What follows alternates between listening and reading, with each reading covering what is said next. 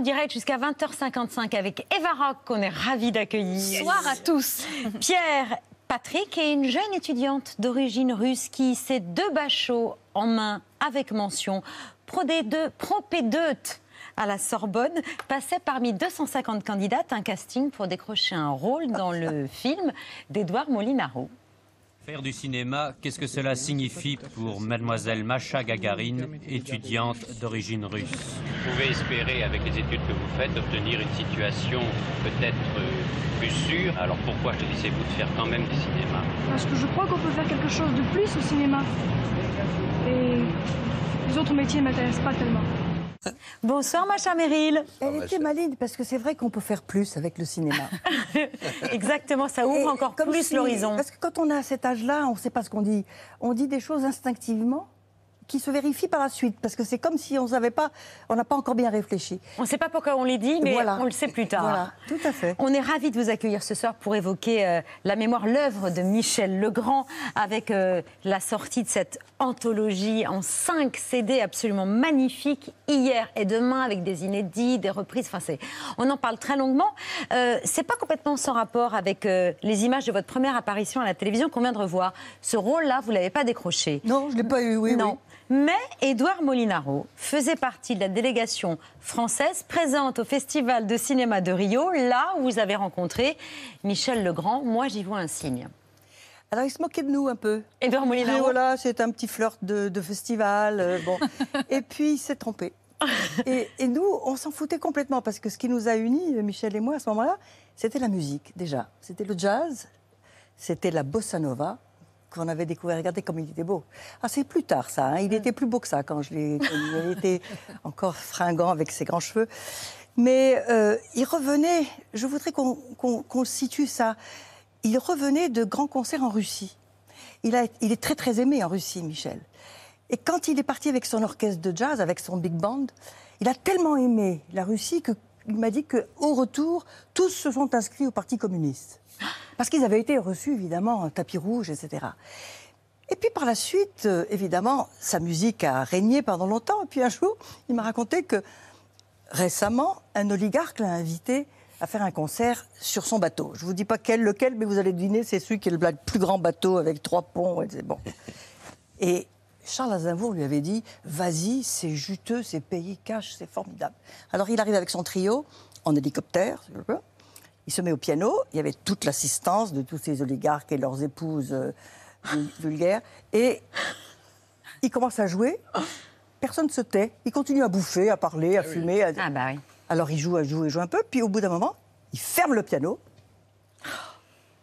Les types continuent à parler, parce qu'ils sont d'une vulgarité crasse, ces oligarques, parce qu'ils sont ignorants, et que les Russes, la culture russe, ils ont honte de ces oligarques, parce qu'ils donnent une image des Russes, partout, euh, à Courchevel, à Monaco, qui est tout à fait fausse.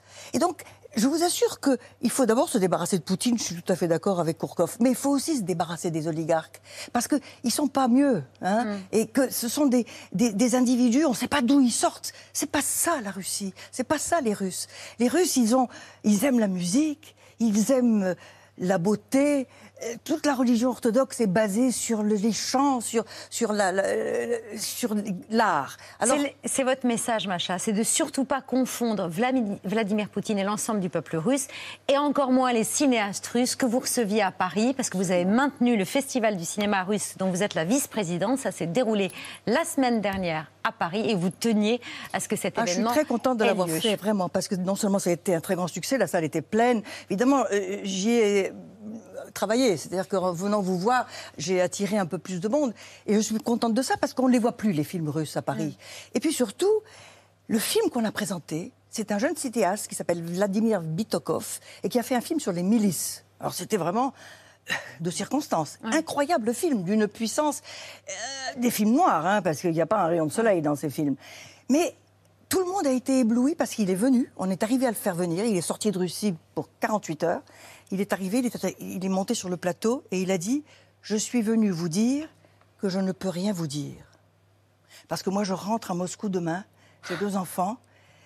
Mais vous verrez mon film et vous comprendrez par mon film. Et ça, moi, je crois ça. Je crois que les cinéastes, ils ont une place colossale. Ils nous disent des vérités que nous disent pas les autres, ni les journalistes, ni les diplomates, Qui ni les politiques. pas la liberté de le dire, Donc, eux le font Vraiment, le cinéma a une. Et regardez, dans l'histoire contemporaine, le cinéma a eu une place formidable. 68, c'était les marches de la Cinémathèque. Euh, le néoréalisme italien, c'est eux qui se sont débarrassés du fascisme en le ridiculisant, en ridiculisant euh, Mussolini. Et, Donc, et sur le Vietnam, pareil. et, et Apocalypse Now, qui a montré ce que c'était que l'armée américaine dans un pays. Ça a beaucoup de similitudes quand même, hein, Ouais. cette guerre avec le Vietnam, je trouve. Et qu'ils ne gagneront pas, les Russes. Alors évidemment, il faut désinguer euh, Poutine. Alors je vous- si vous avez rien à faire le week-end prochain, je vous euh, engage à aller euh, avec une Ouais, ça. Kalachnikov Ah, bah, écoutez. au Kremlin. Ça, ce serait utile, vous voyez. Bon, si on peut le faire de façon légale, ça m'arrangerait personnellement. Mais bon, on on va longuement parler de Michel Legrand parce que c'est pour ça que vous êtes là ce soir. Mais là, tout de suite, c'est l'œil de Pierre.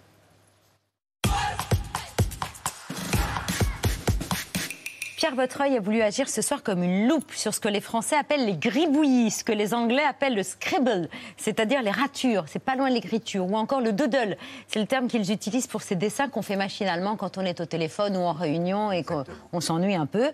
Tous les plus grands artistes ont fait des gribouillis et aujourd'hui on les expose. Et oui, et pas n'importe où cette expo. C'est l'Académie de France à Rome qui, jusqu'à fin mai, expose les grands gribouillis à travers l'histoire de la peinture, euh, tout simplement à la célèbre et magnifique Villa Médicis. C'est pas un truc pour faire vendre. On n'essaie pas de faire une œuvre de trois coups de crayon. C'est Basquiat, Ce qu'on veut- ça. Euh, exactement. Et ce qu'on veut montrer, c'est que la manière de se détendre ou de laisser aller son dessin chez vous, chez moi, mais aussi chez Léonard de Vinci ou Saïd Twombly, cela dit beaucoup de nous quand on laisse aller notre attention.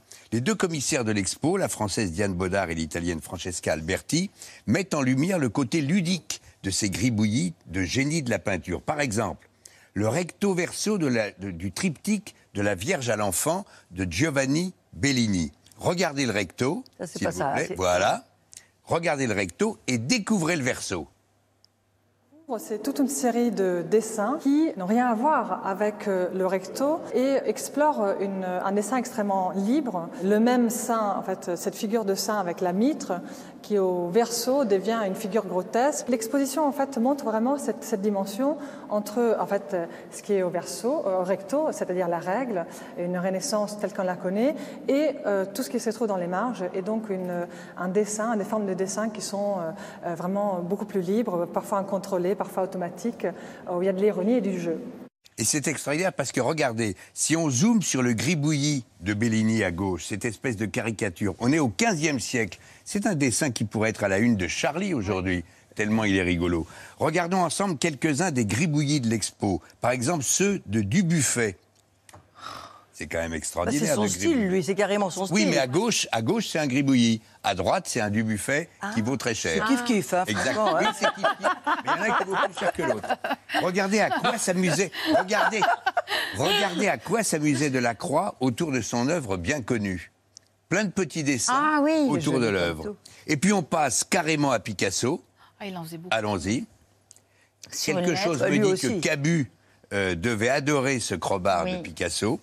Et puis l'artiste américain d'aujourd'hui, Cy Twombly. Twombly, alors ça, c'est magnifique. Ah oui. C'est une école, ça. Hein, c'est... euh, Exactement. Oui. Enfin, il y a toutes les petites têtes, les doodles dont parlait Babette, que Léonard de Vinci dessinait pour se détendre entre deux jocondes. Avouez qu'il avait des fulgurances. Là, on dirait quand même carrément Emmanuel Macron dans 30 ans. Ben oui, ça c'était déjà euh, la vision euh, de euh, Léonard de Vinci. L'expo dure jusqu'au 22 mai à la Villa Médicis à Rome, puis je vous le signale, elle reprendra en octobre à l'École des Beaux-Arts à Paris. Mais nous, Macha, on est allé plus loin. Myrtille Serre a demandé à Anne-Elisabeth Eva Rock et Bertrand Chameroy, qui nous rejoint tout à l'heure, de nous faire chacun le plus naturellement possible un de leurs gribouillis préférés. Alors, chez Macha, cher Macha, voici le résultat. Voici les trois dessins Oh, je tremble. d'Anne-Elisabeth, Alors, bon. euh, Eva Rock C'est et qui le Bertrand cochon, le petit cochon? Regardez bien et dites-nous qui, à votre avis, Moi, je sais. quel est le dessin de Babette, à votre avis? Le premier, le deuxième ou le troisième?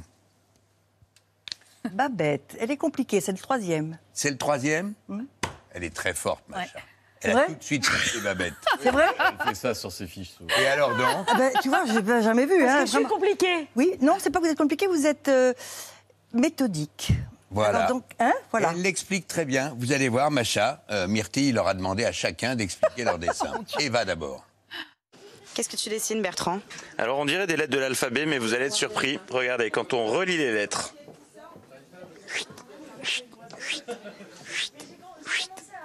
Ça fait un cochon. Et c'est Jackie Berroyer qui m'avait appris ça. Quand je, je lui avais demandé un autographe à Cannes, il m'avait, il m'avait fait ça. Qu'est-ce que tu dessines, Eva? J'adore dessiner des petits Snoopy.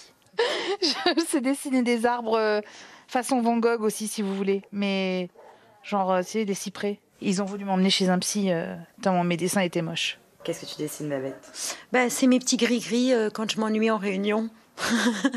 Alors c'est des frises, parce qu'à l'école on faisait des frises, ça décorait nos cahiers du jour. Et comme je suis restée très scolaire, ben, je continue à faire des frises. Et dans tout, et dans mes cahiers, il y a des frises partout. Je suis la reine de la frise, voyez. Donc ces, ces cahiers un jour vaudront de l'or. Et Macha, et Macha, faut d'autant plus aller à l'expo lorsqu'elle passera à Paris qu'elle se termine à la Villa Médicis sur un mur qui est laissé au talent et aux élans des visiteurs. Regardez l'état actuel du mur ainsi installé à la Voilà, Villa Médicis. Et on voit que l'actualité, euh, l'actualité a rattrapé la, la vision personnelle des gribouillis. Bon, pendant le vu, euh, Macha fera un petit gris-gris. C'est une super expo. Alors, tiens. Mais c'est un art qui se perd un peu parce que oui. quand nous étions jeunes, il y avait des carnets Ben oui. près des téléphones C'est vrai. où il y avait beaucoup de gribouillis qui se faisaient pendant les conversations. Aujourd'hui, il n'y a plus de téléphone Ouais. fixe et il n'y a plus de carnet. Et plus de crayon et on ne sait plus écrire surtout, c'est ça. hein. En plus, Tiens, regarde-moi ce que je fais. Je fais Alors- toujours le même. C'est un cochon aussi. Un petit cochon. Un petit cochon, C'est mais deux faces. C'est que des ronds Ah les oui. uns dans les autres. Ah, Non, c'est Voilà. pas mal. mieux. Et pourquoi? Parce que vous aimez les sais pas. cochons. Parce Et que puis la queue en je tire-bouchon. pense que tout est bon dans le cochon. je ne sais Voilà. C'est l'heure du bus qu'il ne fallait pas rater hier à la télévision.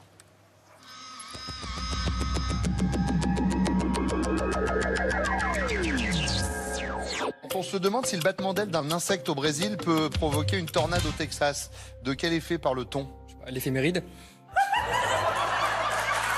Imaginez que l'on paye à votre place votre plein d'essence pendant les 20 prochaines années.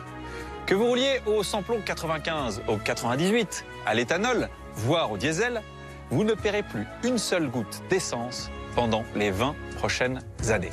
L'industrialisation a généré une quantité d'énergie colossale. Elle a entraîné une explosion de la population humaine dont les conséquences sont plus que jamais visibles à notre époque. Douleur. Encore. Douleur. Plus fort. Douleur. Plus fort. Douleur. Plus fort. Douleur. Plus fort. Douleur. Plus fort. Douleur. Plus fort. Douleur. Plus fort. Le changement climatique, le recul de la biodiversité, beaucoup de nos problèmes actuels sont directement liés à la révolution industrielle. C'est comme si la nature nous présentait le prix à payer pour tout ce que nous avons fait. Comment survivre en milieu hostile Parce que c'est important, il faut s'y préparer. Entre les pandémies mondiales, la pollution, euh, le prix du pétrole qui flambe. C'est des graisses et c'est du caca de tous les gens. Voilà. À Lyon, on fait caca gras. On y aime. Parce qu'il y a du bon saucisson. Hakuna, la saucisse. Hakuna, la saucisse. Hakuna, la saucisse. Hakuna, la saucisse. Moi, quand je dis que je défends la gastronomie française, une bonne viande, un bon vin, un bon fromage, mais aussi une bonne vieille, une bonne bière.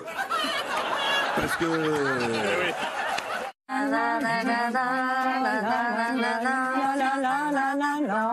Les agriculteurs ne sont pas des ennemis. Et c'est pas eux qui polluent. C'est pas eux qui réchauffent la planète. Et au moins, ils ne mentent pas comme nous, les politiques. Euh, Mambo, mambo, du démago. C'est tellement beau la démagocratie. On est à 10 jours des élections. Et regardez-moi ça, euh, chiffre assez étrange qui est tombé. 43% des électeurs ne peuvent pas citer une mesure. Emmanuel Macron avait déjà l'oreille des chasseurs. Il peut désormais compter sur le bulletin de vote de leur patron, Willy Schren. À chaque fois qu'on a eu un problème à régler avec un ministre de l'écologie, il est intervenu, je voterai Emmanuel Macron dès le premier tour. qui écoute, qui a envie d'écouter des interminables mélopées que nous servent les différents candidats. Surtout, non, s'il vous plaît, Villepinte. s'il vous plaît. Attendez, les Surtout, moi, moi, juste. Géraldine Maillet, on en a marre des donneurs de Mais en leçons. Sachez-le, vous vous êtes une donneuse de leçons. Le totalitarisme, ce n'est pas juste un système politique abject. C'est un état, euh, c'est un état d'esprit en fait. Ils existent dans tous les, dans tous les partis. Non, il n'y a pas des Ah, nazions. ouais. euh, bah non, il n'y a pas des nazions. Ah, mais le- chez Marine Le Pen, il n'y en a Le pas. nazisme, il n'y en a pas dans la liberté d'expression. Des nazions, par contre. Il y a une façon totalitaire euh, d'appréhender l'autre quand euh, on l'enferme dans des représentations étroites qui finalement euh, nous enferment complètement.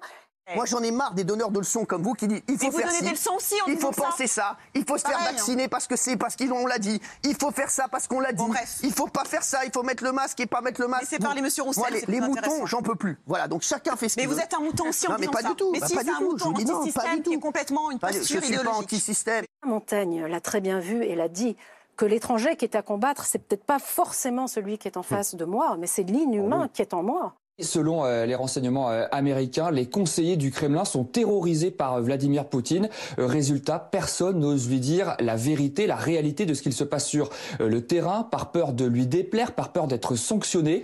Tout le monde lui ment ou lui cache des informations. La promesse russe n'aura pas duré 24 heures. Au lendemain de l'annonce d'une désescalade, son armée a recommencé à bombarder les faubourgs de Kiev, mais aussi d'autres villes comme Tchernigiv. La ville de Mariupol, dévastée, continue d'être bombardée. Un bâtiment de la Croix-Rouge aurait été la cible de frappe selon une responsable ukrainienne. Le bilan reste inconnu. Des tirs dans les jambes, à bout portant. Des coups de crosse en plein visage. Des victimes qui se vident de leur sang, à même le sol. Sur cette vidéo extrêmement choquante, on voit des soldats torturer leurs prisonniers de guerre et tenter de leur soutirer des informations. Ils sont où les éclaireurs Du côté gauche. De nombreux internautes pro-russes ont relayé ces images comme preuve de crimes de guerre commis par l'armée ukrainienne. La Russie empêche les civils, les femmes et les enfants de quitter Mariupol. Et leur armée continue de les bombarder. Les avions russes bombardent et mitraillent la population. C'est une catastrophe, là devant les yeux du monde entier. De son côté, l'armée ukrainienne affirme qu'il s'agit d'une mise en scène russe. Son commandant en chef a posté ce message le 27 au soir, soit quelques heures après que cette vidéo ait commencé à circuler. Afin de discréditer les forces de défense de l'Ukraine, l'ennemi diffuse des vidéos mises en scène de traitements inhumains, prétendument réalisés par des militaires ukrainiens sur des prisonniers russes. Le gouvernement ukrainien affirme lui qu'une enquête sera menée malgré tout. Des embrassades entre Russes et Américains. C'était il y a quelques heures quand Anton Chakplerov a cédé les clés de l'ISS à Tom Marshburn avec ces mots. Même si les gens ont des problèmes sur Terre pendant l'orbite, nous sommes un seul équipage et je pense que l'ISS est un symbole d'amitié.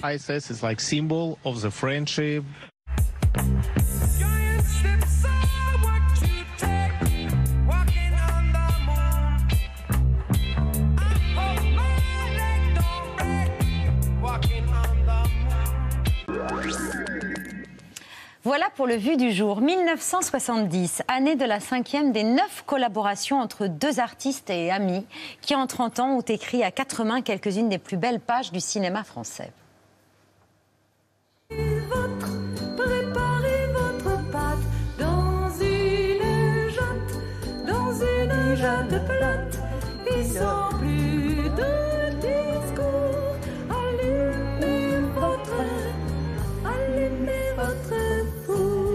Prenez de la farine, versez dans la terrine, quatre mains bien pesées autour d'un puits creusé, la recette du cake d'amour dans Podane. Et la recette d'une grande musique de film, c'est encore Michel Legrand qui l'explique le mieux. Je me souviens, étant enfant, j'avais de l'admiration pour les, grandes musiques qui ressemblaient aux grandes personnes et à la fois, euh, j'avais beaucoup d'amour pour les petites musiques qui étaient des musiques enfantines. Et, et- et j'essayais de me redonner tout ça dans une espèce de mixture, de tarte, de recette qui, je l'espère, sera assez complexe pour la tête et assez simple pour le cœur. Rien n'est facile et rien ne vient jamais facilement. C'est un plaisir douloureux. Assez complexe pour la tête et simple pour le cœur. C'est un point commun à toutes ces compositions. C'est le secret de Michel Legrand, c'est-à-dire une musique très savante mais qui nous arrive directement, directement dans le cœur, et qui est universel, ça plaît à tout le monde. Quand on donnait Peau d'âne au théâtre Marigny, il y avait toutes les générations, la grand-mère, la mère, la petite fille, et tout le monde chantait en même temps. Ça, c'était très troublant, et je crois que ça continuera. Et d'ailleurs, l'objet de ce coffret, c'est que de nouvelles chanteuses et de nouveaux chanteurs ont envie de chanter du Michel Legrand, parce que c'est devenu un petit peu comme... euh, la règle d'or, si on est capable de chanter du Michel Legrand, c'est qu'on est capable de chanter. C'est très test. très difficile à chanter d'ailleurs, Mm. vous savez, il y a des petites fausses notes là qui sont très Qui sont très cachées. Oui, quelque c'est pas- part. Pas, facile. Et travailleur acharné, puisqu'il expliquait que c'était parfois douloureux, un plaisir douloureux pour que la musique et les mots coulent de source. C'était un travail de dingue. Oui, mais c'était sa vie. Il n'y avait que ça qui, qui comptait. Rien d'autre ne l'intéressait que la musique. Donc, quand on parlait d'autre chose, ça, ça le barbait. Il ne s'est jamais intéressé ni à la politique, ni euh, à la vie de famille, ni aux vacances, ni, euh, ni euh, la nourriture. C'était tout était un petit peu comme ça du paysage. La seule chose qui comptait, c'était la musique. Et c'était, comme disait euh, Jacques Demy de lui, il était une fontaine à musique.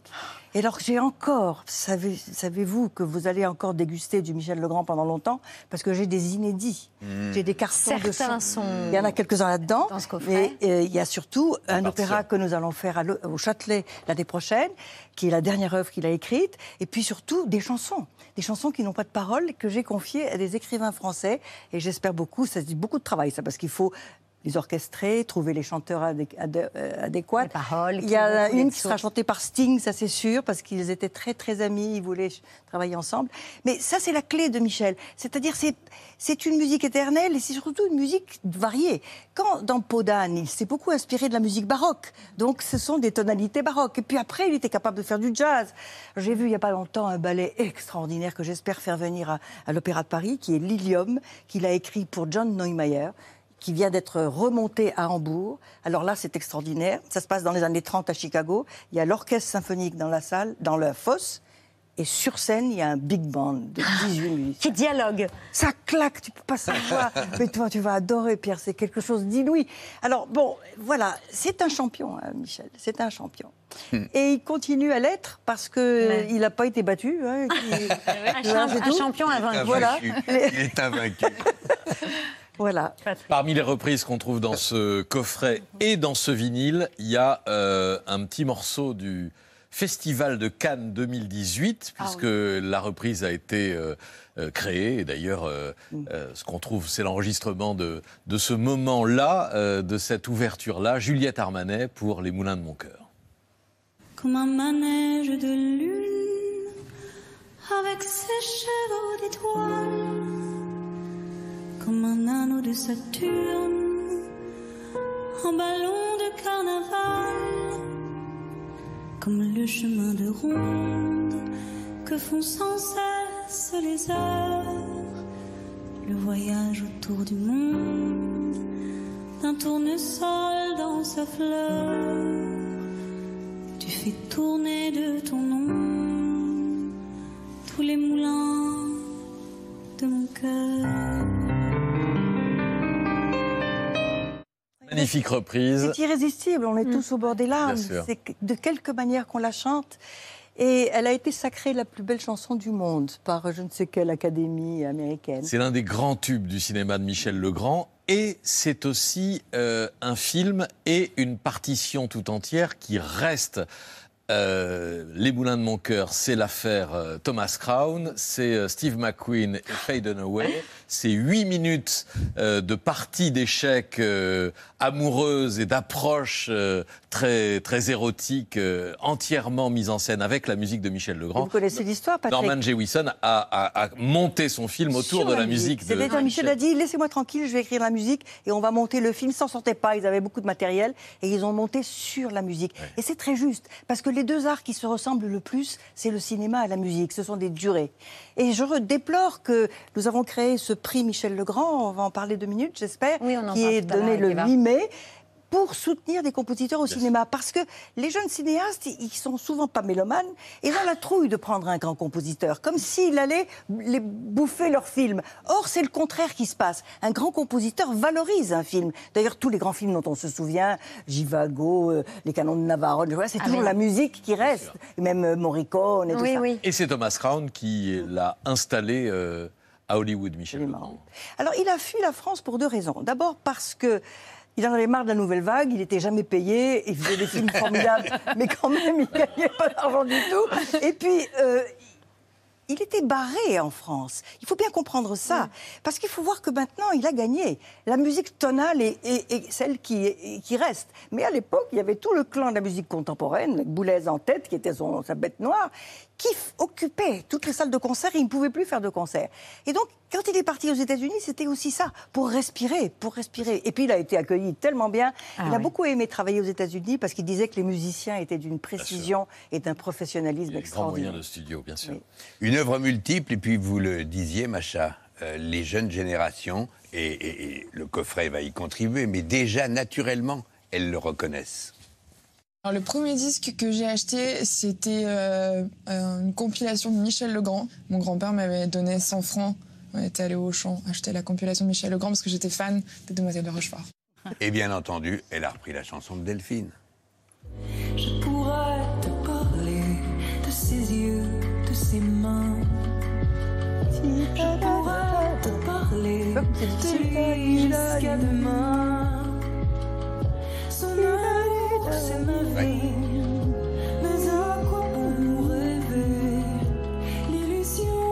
C'est beau. n'est pas l'amour.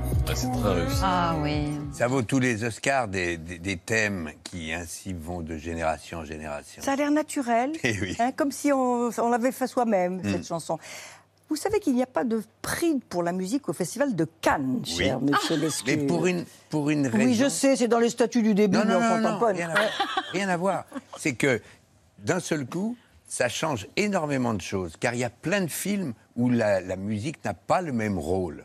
Et donc, on Eh ne ben mettrait pis, pas. eh ben tant pis, ceux-là, ils n'auront Eh pas ben, de prix. tant pis. Donc, pour l'instant, c'est difficile, dans un festival, de mettre un prix. de- Il y en a partout, il y en a aux Oscars, il y en a au César, il y en a pas chez vous. Les Oscars et, Macha.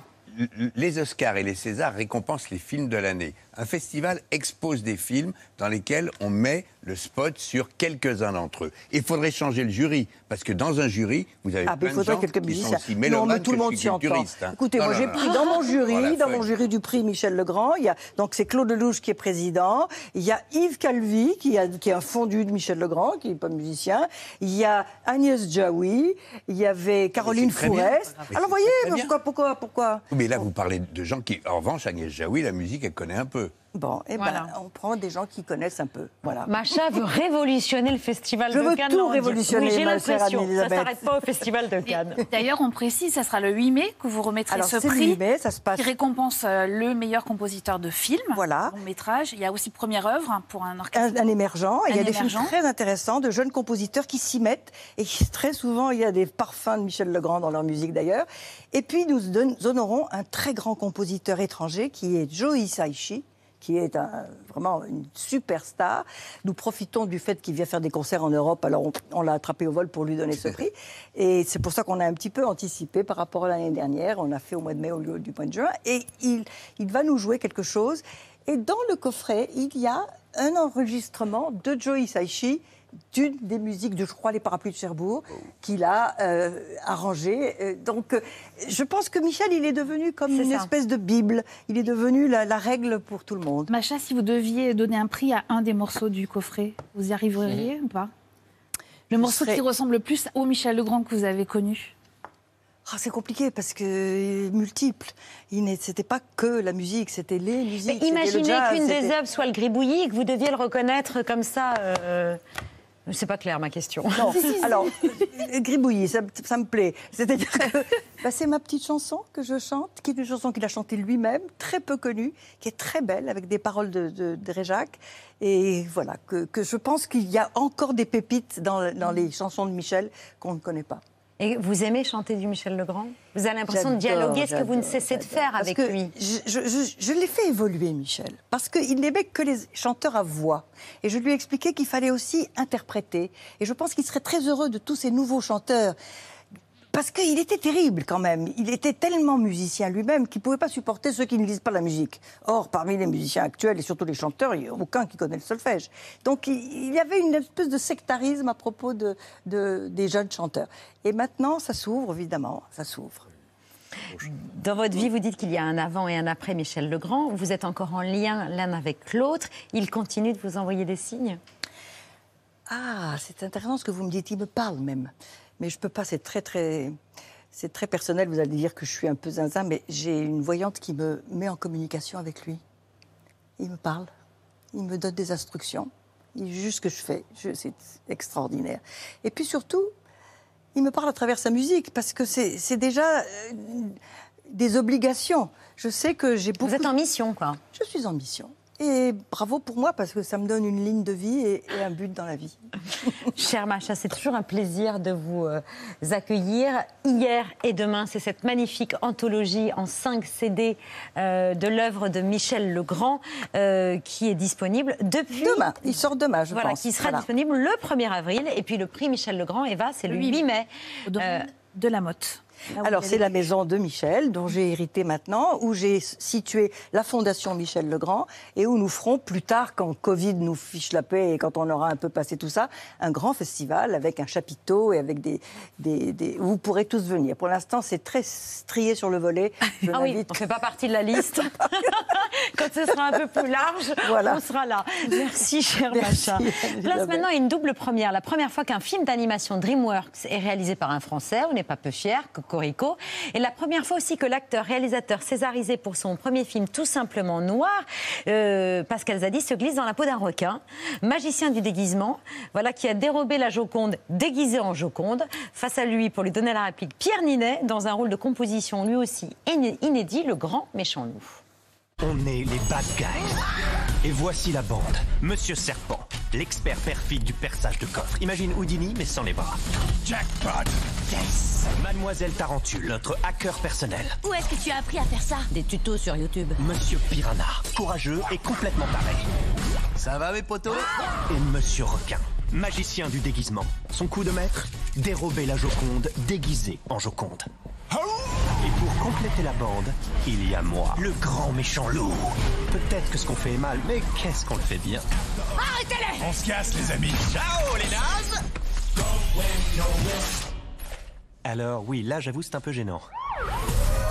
Non seulement on nous avait laissé une chance d'être autre chose que de petits escrocs. Si vous voulez éviter la prison, vous devez devenir gentil. Tu nous fais quoi là? Nous allons faire semblant de devenir gentils. Les bad guys deviennent les good guys pour pouvoir rester les bad guys. Vous voyez ce que je veux dire? C'est une idée fantastique T'es un génie, Lou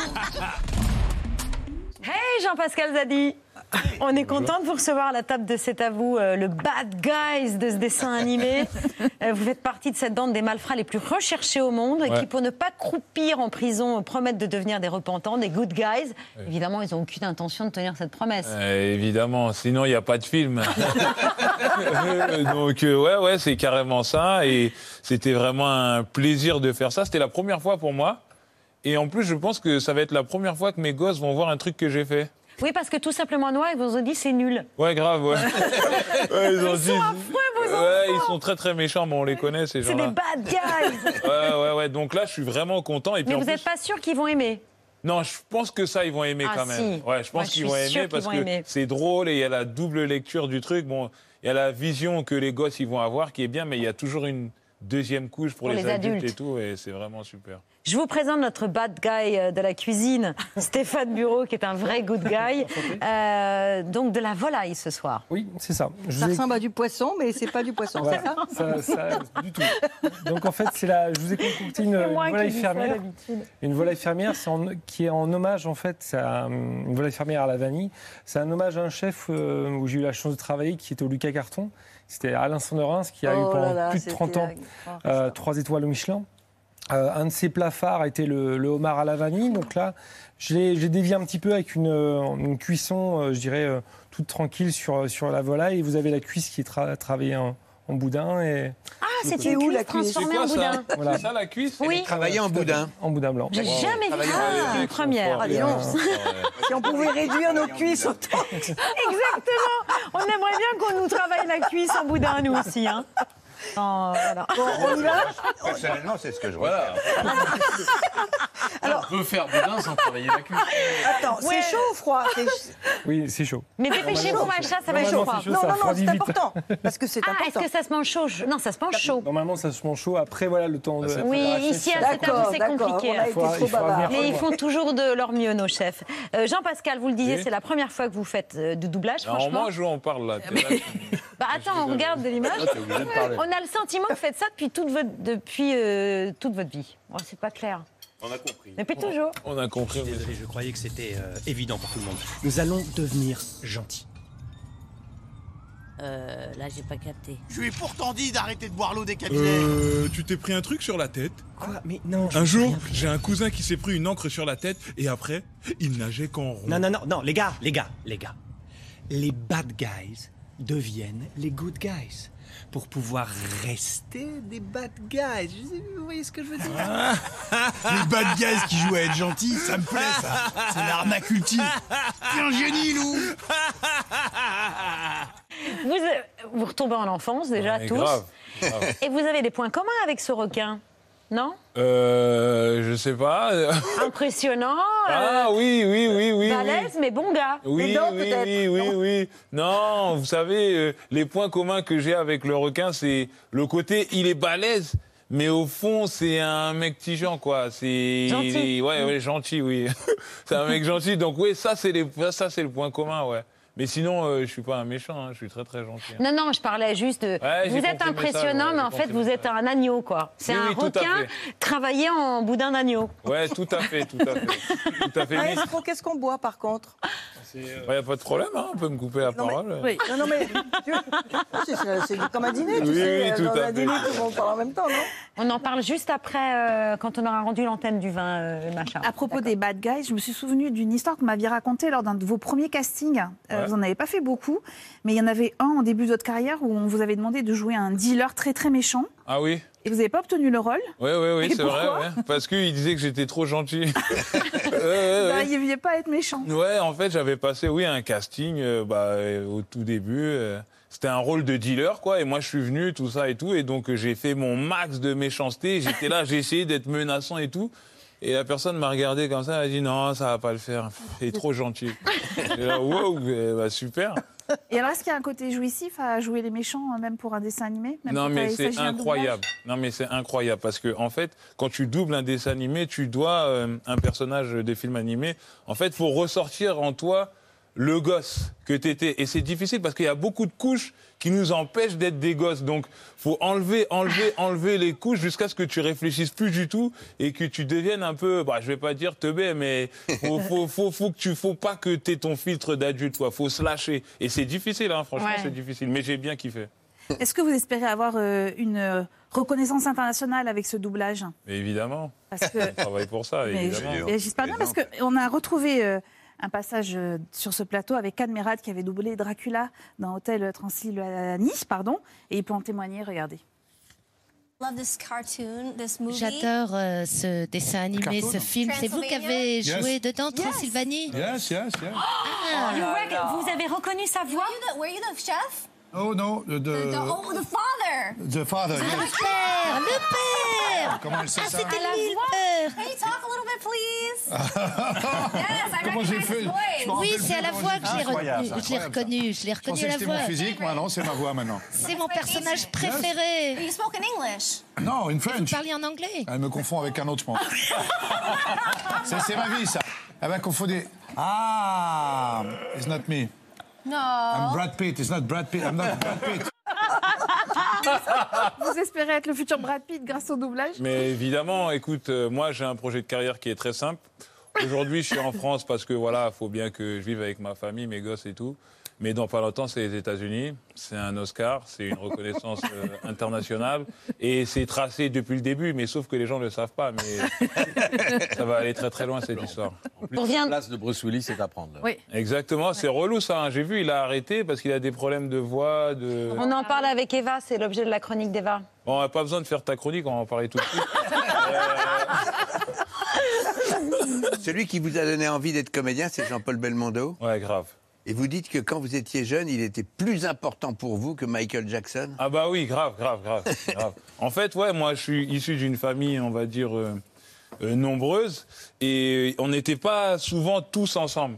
Et les seules fois où on était ensemble, c'était devant le film euh, du, euh, du dimanche, je sais pas quoi, là, Dimanche sur TF1, soir. voilà. Et donc, il y avait des films de Jean-Paul Belmondo. Et donc, euh, Jean-Paul, euh, c'est, je sais pas comment expliquer, c'est, c'est, c'est peut-être aussi la personne qui a permis à ce que je puisse euh, accepter ou mieux euh, aimer le fait d'être français, quoi. Parce que Jean-Paul Belmondo, c'est, je sais pas comment expliquer, c'est le gars. Et le film, moi, qui m'a rendu ouf, c'était Peur sur la ville. Et puis, tu sais, quand il montait sur le toit, tout ça et tout. Et puis sur les métros, tout ça et tout, c'était vraiment, c'est.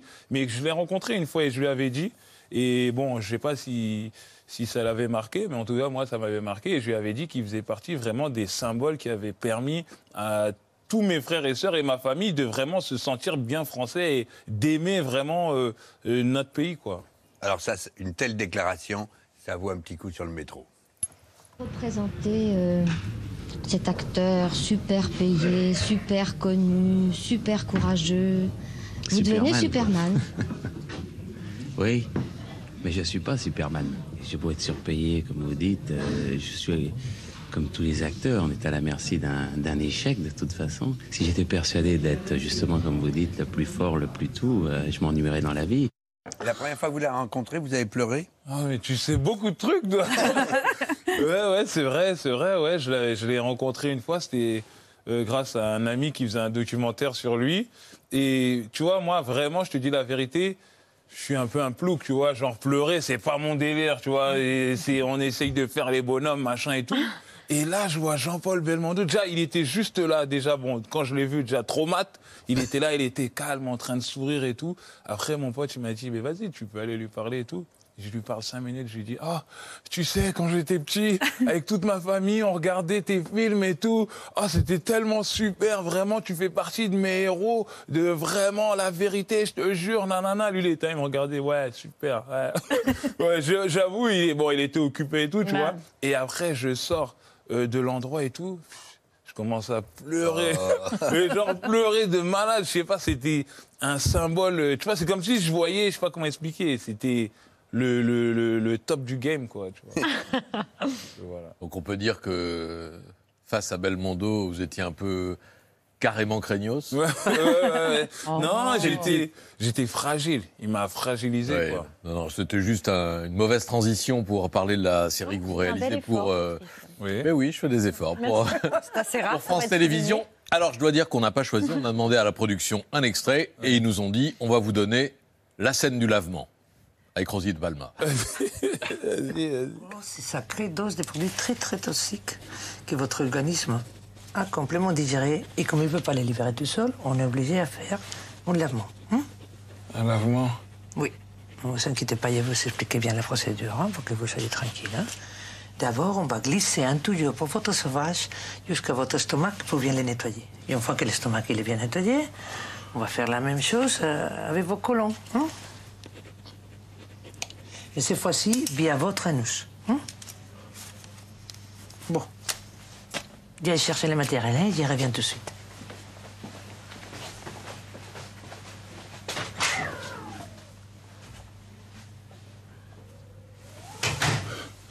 Tu vas y passer.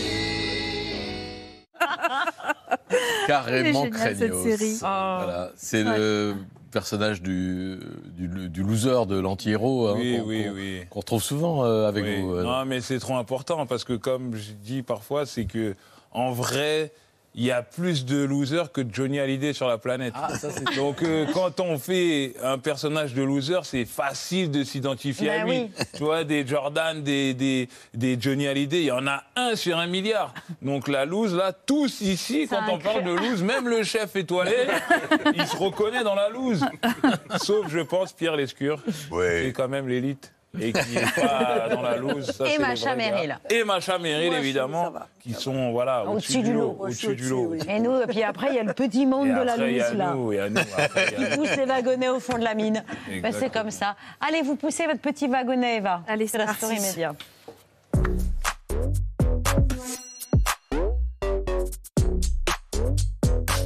Été divulgaché par notre ami Jean-Pascal Bruce Willis. Donc. Exactement. On a appris euh, il y a quelques heures, euh, via un message posté sur Instagram par sa famille, euh, et notamment par sa fille euh, Rumeur, qu'il arrêtait sa carrière pour des raisons médicales. Regardez ce message. Il a 67 ans, euh, Bruce Willis, et il fait face à des problèmes de santé et souffre d'aphasie. En l'occurrence, il a décidé de mettre un terme à sa carrière. Alors, cette, cette annonce a évidemment été euh, très commentée dans les médias américains, not- notamment du côté de Los Angeles. Shocking announcement from the family of actor Bruce Willis. He is stepping away from the industry. He has been diagnosed with aphasia, a brain disorder impacting his cognitive abilities. Bruce Willis's family coming forward with his aphasia diagnosis helps spread awareness about a disorder that affects a person's ability to communicate. Sorry to hear that. Hopefully he's okay and, you know, recovers. One published report says Willis was having trouble memorizing the script during the production of his last movie. He had to use earpieces to feed him the lines. Alors non, alors vous venez de le voir, il y a un mot qui revient en boucle, c'est le mot d'aphasie. Euh, L'aphasie, c'est un trouble du langage auquel s'ajoutent des difficultés de la parole, comme l'a expliqué Audrey Payas et Quentin Schatz, le vice-président de la Fédération nationale des orthophonistes, Christophe Rive. La personne aphasique est identifiée à la suite d'un bilan neurologique et surtout ensuite d'un bilan orthophonique qui permet un diagnostic orthophonique de cette aphasie, qui est donc une atteinte du langage, soit sur le plan, euh, on va dire, de la production de la parole, tout simplement, ou le, sur, au niveau de la compréhension de cette parole. Donc des personnes qui peuvent effectivement avoir tous les sens des mots dans la tête mais qui ne peuvent pas les énoncer, ou bien au contraire avoir une forme de jargon et de parole en flux continu, tout en ayant la compréhension mais des difficultés pour canaliser la parole. Alors, L'aphasie, ça peut être la conséquence en fait d'un accident vasculaire cérébral, par exemple, ou d'un traumatisme. On la détecte aussi parfois euh, après une pathologie cancéreuse ou une maladie neurodégénérative. Alors aux États-Unis, il y a 2 millions de personnes qui en souffriraient et en France, on détecte environ 50 000 cas par an. Euh, Bruce Willis, qui se savait atteint par cette maladie, a choisi de multiplier les tournages ces derniers mois, évidemment. Au moins trois films sont ainsi euh, attendus dans les prochaines semaines, en 2022, et ils marqueront la fin d'une carrière que vous connaissez quasiment tous, qui a débuté dans les années 80. Euh, lui, le fils d'un soldat américain et d'une d'une employée de banque euh, allemande qui avait réussi à, à vaincre son, sa timidité et son bégaiement grâce au théâtre et qui ensuite a débarqué euh, sur les plateaux des séries, des films d'action euh, et, et des films d'auteur. Alors on vous a fait un petit melting pot de Bruce Willis en 10 rôles, ça pourrait être ça. Blockbuster, je vais y arriver, façon euh, Armag- Armageddon, c'est toujours difficile à dire, ou Corben Dallas dans le cinquième élément, sous la direction de Brian De Palma dans Le bûcher des vanités, super invité dans Friends, drôlissime chez mon voisin le tueur ou star incontournable de Die Hard. Boxeur sur le retour évidemment dans Pulp Fiction ou chasseur de virus grâce à Terry Gilliam dans L'armée des douze singes ou psychologue dans le sixième sens. Et pour moi, l'éternel oui. détective, Ah oui. voilà, dans la série Claire de Lune dont on a entendu euh, le générique euh, en habillage, une sélection non exhaustive. Et évidemment, on a chacun notre Bruce Willis préféré. Euh, le vôtre, il ressemble à, à qui, à quoi de Oh Bruce non, Willis moi, je suis un vrai. Bébel, lui c'est le le moi, ça va pas loin. Moi, c'est le les temps. films de la télé, donc c'est Piège de cristal. Oh, bah oui. Ou Die Die Hard. Hard, ouais. Voilà, moi, ça va pas. Comme quoi, ça sert à rien de faire de la gymnastique toute sa vie, hein, parce qu'il faut, il était un physique. Et ben, on nous reproche de ne pas faire assez de gymnastique. Ben voilà, tu vois, on n'est pas à la- à l'abri. Bah oui, personne, euh, aucun d'entre nous. Mais c'est vrai que c'était une, une nouvelle assez euh, triste. Assez Ouais. triste, Ouais. hein, qui a été beaucoup, beaucoup commentée, évidemment. J'ai cru à un moment donné qu'on aurait droit à une compilation des, des extraits de films. J'ai rêvé un instant, puis je me suis souvenu qu'on travaillait pour C'est à vous. Voilà. Et et, et oui, et que ça coûte un peu trop cher pour nous. Mais c'est pas grave, on se rattrape avec les actualités de Bertrand qui se roulent dans les archives et les images. Ah bah là, je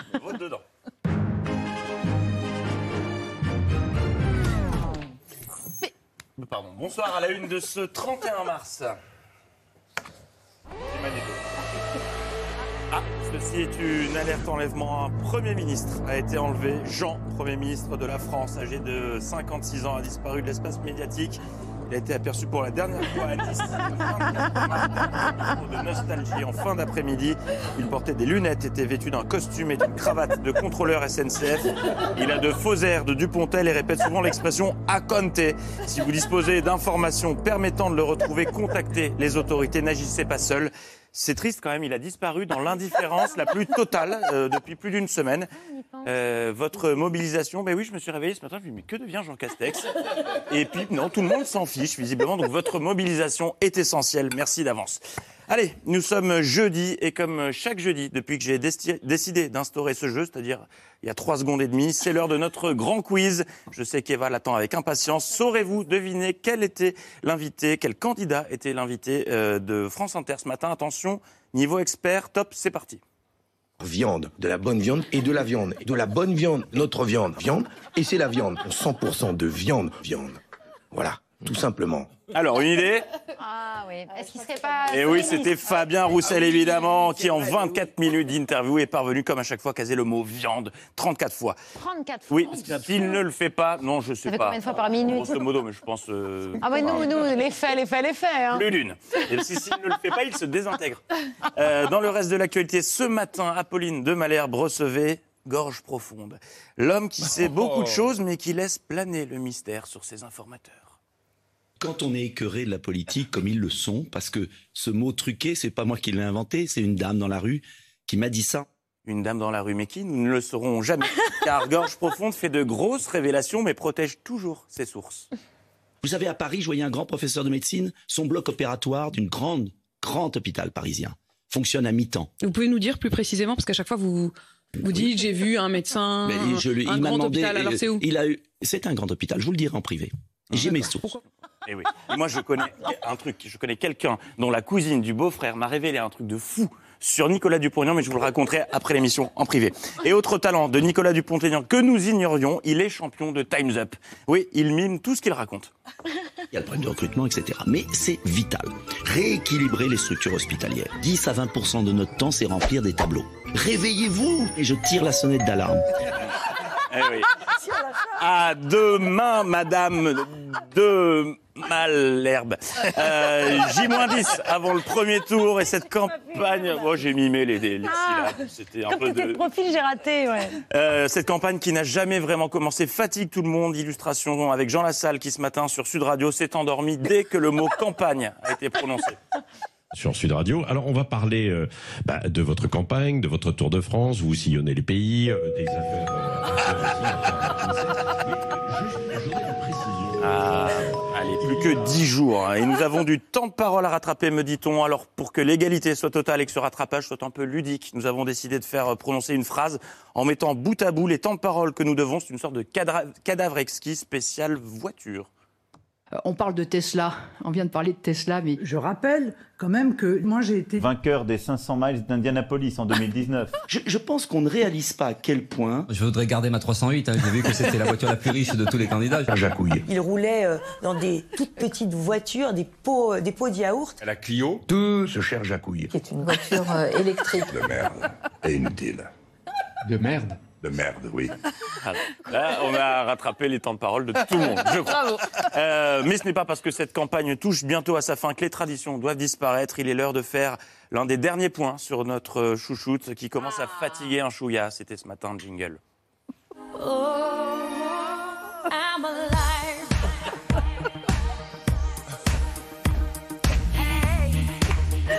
Nous allons inscrire dedans deux autres, euh, trois autres dispositions auxquelles s'adopte, s'adosse, pardon. Vous vous souvenez, hein, c'est euh, c'est lutte, c'est la, la sûreté dans la Constitution contre la dette euh, et son maintien. une- enfin, et de, et de- et de la fin de sa hausse, il n'y aura pas de vacances parlementaires parce que on va travailler, on va travailler dur. Allez, euh, football. Aujourd'hui avait lieu le 72e congrès hommage à Daniel Balavoine, le congrès de la FIFA, la FIFA, je te veux si tu veux de moi. Un jeu de mots de fin de semaine, je vous l'accorde. Babette, le congrès. Ah oui, c'est vrai. Le congrès de la FIFA. L'occasion de faire la connaissance du chargé d'audit des comptes de la FIFA. Voici son nom, ça ne s'invente pas. The FIFA financial statements for 2021 have been audited by FIFA's auditor. It's my pleasure now to hand over to Mr. Balkani from PwC. Et c'est donc un Balkany qui est chargé de contrôler les comptes de la FIFA. Mais attendez la suite, il y a mieux. Dear President, The members of the council. Parce qu'il s'appelle Patrick Balkany. member Qui d'autre qu'un Patrick Balkany pouvait contrôler les comptes? La vie est cocasse parfois, autant que l'actu est pleine de surprises. Demain, 1er avril, on nous annonce de la neige. le- on a ressorti les pulls à grosse maille. Eva a ressorti son sac à sapin alors que c'est le printemps, ça n'a aucun sens. Et quand on pense avoir tout vu, il y en a encore. Première question, Eric Zemmour, quand vous êtes à l'Élysée, quel est le premier chef d'État que vous recevez ou que vous allez visiter? Je vais au Maghreb pour étudier avec les dirigeants maghrébins Pour sa première visite, il irait au Maghreb. Comme quoi, dans la vie, tout est possible. C'est beau comment, dans quelles conditions ils peuvent reprendre euh, leurs ressortissants clandestins, délinquants. Et je me disais aussi. Euh, toujours à propos d'Éric Zemmour, le Dauphiné libéré nous apprend aujourd'hui qu'un couple de militants ardéchois a été exclu du parti en raison de leurs activités dans le porno. Vous le savez, l'ABC, c'est de la galéjade, mais c'est aussi et surtout de l'investigation après des heures et des heures de recherche. Merci encore, Patrick. Euh, nous avons réussi à retrouver l'un des films X réalisés par le couple d'adhérents de Reconquête. Je vous propose d'en découvrir un extrait. Les enfants peuvent rester, c'est tout public.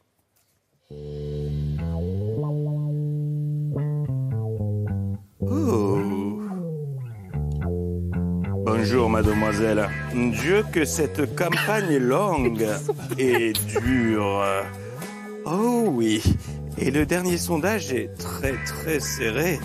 Hmm, ça ne m'empêchera pas de glisser mon bulletin de vote dans votre urne. Viens là, ma gredine. Le gland remplacement. Un film requéquette. Oui, c'est là-dessus que nous nous quitterons. Bonne soirée. Et n'oubliez pas, quand on n'a pas d'idée, on a des perruques. oui, pardon. Oui. Bravo, Bertrand Chameroy. Merci à Mathieu Béliard et Elodie Carré pour euh, cet acting. euh, Ben oui, mais c'est où? Je me suis demandé où c'était. C'était en loge. Ah, il se passe des choses en loge. Ah oui, oui. Bon, ça va. Ça va, c'est effectivement grand public. Enfin, tout public, je veux dire. Merci beaucoup, Bertrand. Les actualités de Bertrand, c'est tous les soirs dans C'est à vous. Les Bad Guys, c'est en salle le 6 avril prochain avec Pierre Ninet et Jean-Pascal Zadi. Merci beaucoup d'être venus ce soir sur le plateau C'est à vous. Merci à vous. Mais dès demain, dès le 1er avril, sort le coffret album Hier et demain. Euh, voilà l'anthologie de l'aide de Michel Legrand. Je vous l'offre, cher Jean-Pascal, Ah bah oui. de la part de Macha qui fera une petite, un petit gribouillis. D'accord. Voilà, avant de l'exposer. euh, euh, dans l'exposition que nous signalait Pierre tout à l'heure. Tout de suite sur France 5, la soirée Science Grand Format, Mathieu Vidard. Ce soir, pardon, révélation sur les manuscrits de la mer morte. Euh, merci à vous de nous avoir suivis, chers téléspectateurs. On se tourne vers Mehdi pour vous souhaiter une excellente soirée. Merci à nos invités. À demain, 19h. Ciao